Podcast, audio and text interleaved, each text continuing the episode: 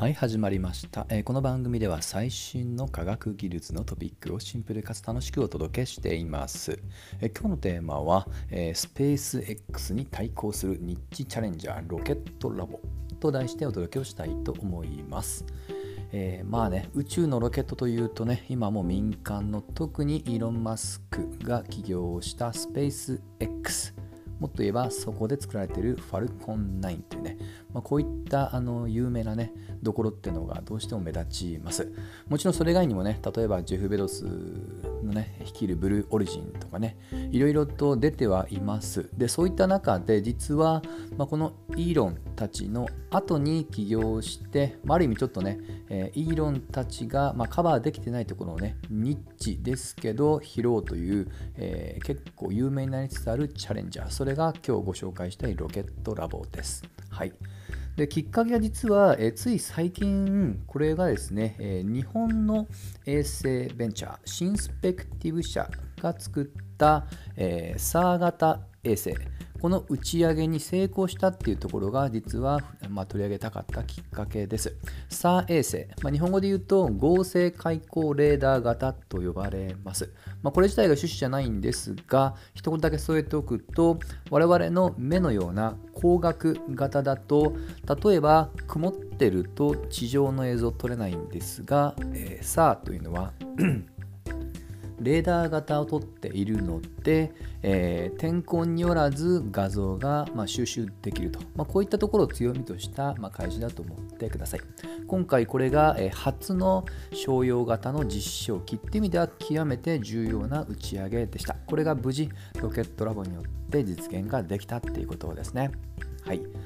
で実はあのせっかくなのでね、まあ、日本のって言ったので数年前にも日本で有名な、えー、まあこれもあの、まあ、衛星ベンチャーですねエイルっていう名前の会社が作った人工衛星も打ち上げ成功しています。まあ、これはですね、ちょっと変わっていて、えー、まあ、延滞性っていうものも織り込んでいます。これ結構メディアにね、あの報道されたの知ってる人多いかもしれませんが、えー、打ち上げた人工衛星からね、あの玉状のものを放射して、なんと人工的に流れ星を、まあ、作って、それを地上で眺めることができると。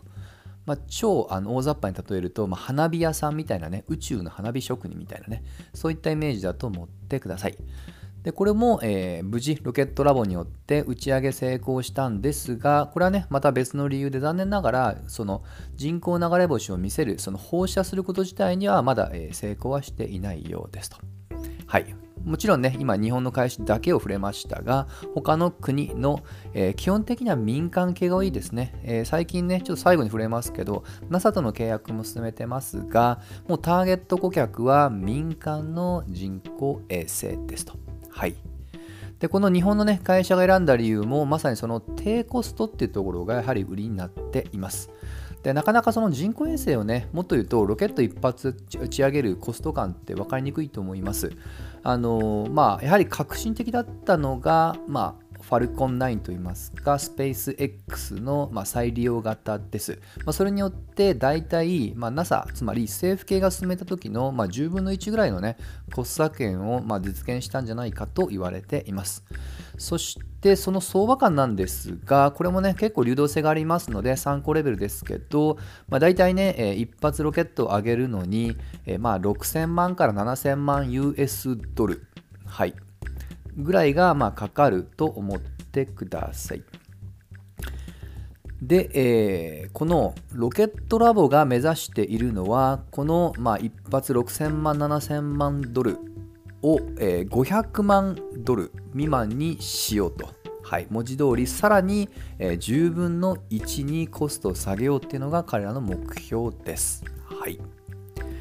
まあ、ですので、これはあくまでロケットを打ち上げるっていうね、ロケット打ち上げ側の総費用ですので、今度は先ほどのね、えー、衛星ベンチャー、つまり衛星を打ち上げをお願いする側から見ると、まあ、これも最近結構ね、衛星も超小型、なんなら数キログラムとかでもありますのでね、まあ、そうなってくると、なんとこれ1000万も切ることも全然夢じゃないんですよね。はい。ま、それぐらい衛星を上げるっていうのは、あのハードルが下がっています。で、その、まあ、そういったコスト削減のね、えー、まあ、U として注目されているのがロケットラボと。ではなぜロケットラボがここまで、えー、まあ、あの安く打ち上げることができるのかなんですがその設計と、まあ、製造この辺りにポイントがあります。でロケットの、まあ、性能っていうのは、まあ、超ざっくり言うといかに自身を軽くしかつその打ち上げる力を強くすることができるのかこれなかなかね、えー、まあ、対立構図にもなるときはありますが要はこのバランスこの掛け算が性能を大きく左右します。ロケットラボが画期的にコスト削減を実現できたのはこのロケットの軽量化。これをですねなんと、えー、強化プラスチックを採用したっていうところが、えー、まあ、この軽さ。そしてある程度の頑丈さっていうものを実現したポイントだと思ってください。これ正式には炭素繊維強化プラスチック CFRP と呼ばれますと。はい、というのがまず大きなところですと。でもう一つで今度は推進力の方ですね。もう少し言うとロケットの中の文字通り心臓にあたるエンジンですね。でこれもですねちょっとこれ細かい話なんですけども普通はね、えー、いわゆるその液体燃料場合によっては固形燃料っていうのをね燃焼させることによって駆動力を獲得するんですが、えー、そこをバッテリー駆動型にしている電気の力を使っているっていうところがもう一つのユニークなポイントでしかもそのエンジンの主要部品も、えー、これ彼ら独自が、え彼らが独自に開発した 3D プリンターで、え主要なところを作っていますと。はい 3D プリンターまで自作して特殊な部品製造を、えまあ、賄っていると。まあ、3D プリンターと聞くとね、どうしてもあのよく樹脂とかをね、加工してるの見たことあるかもしれませんが、このプリンターっていうのは当然ですけども、金属までも加工ができるね、特殊なものだと思ってください。はい、多分ね、昔のプリ 3D プリンターと今はもうだいぶイメージ違うと思います。あの例えば、もう自動車大手とかもね、欧州になってくると 3D プリンターで普通にね、えー、まあ、自動車の部品とかも製造したりしますし、そこにおいてはやっぱ金属加工も入っていますと。はい。まあ、ただね、これをね、あの主要エンジンのところで、えー、まあ、エンジンの主要な部品に使うっていうのは、私が知る限りは、この会社が初の試みじゃないかなと思います。まあ、最近結構あの、中国とかではね、こういった試みは珍しくないとは聞いたことありますが、はい、まだまだレアでした、当時は。はい。というのが、まあ、このロケットラボがね、今注目されている、まあ、領域です。あのまあ、必ずしもターゲット顧客が違うので、スペース X と本編になるかっていうと、多分そうじゃないとは思います。むしろそのニッチな隙間を埋めるっていうのが彼らの戦略だと思いますね。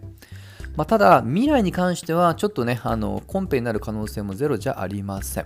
というのも、今、えー、まあ、打ち上げているのは、まあ、エレクトロンという名称のもう小型衛星に特化した、まあ、ある意味、小型の、ね、エンジンなんですが、目下、えー、これはのスペース X 同様、再利用型を目指した大型ロケット、これ通称ニュートロンと呼びます。ニュートロンを開発中で、早ければ2024年に完成します。これは何を目的としているかっていうと今 NASA が中心に進めている月そしてその先の火星を目指したアルテミス計画えそのえ途中経過でえ月軌道ステーションっていうものをね、えまあ、いわゆるあの月軌道上にえ宇宙ステーションを作る計画っていうのがあるんですがここから月月面上に物資を運ぶ、まあ、それをね、え、目指したものだと思ってください、まあ、一応彼らの、えー、まあ情報を見る限りでは月だけじゃなくやっぱ火星っても視野には入れてるようですと。まあ、そうなってくると、まあ、確実に、まあ、スペース X との、まあ、コンペといいますかね、ガチバトルが発生するというわけですね。はい。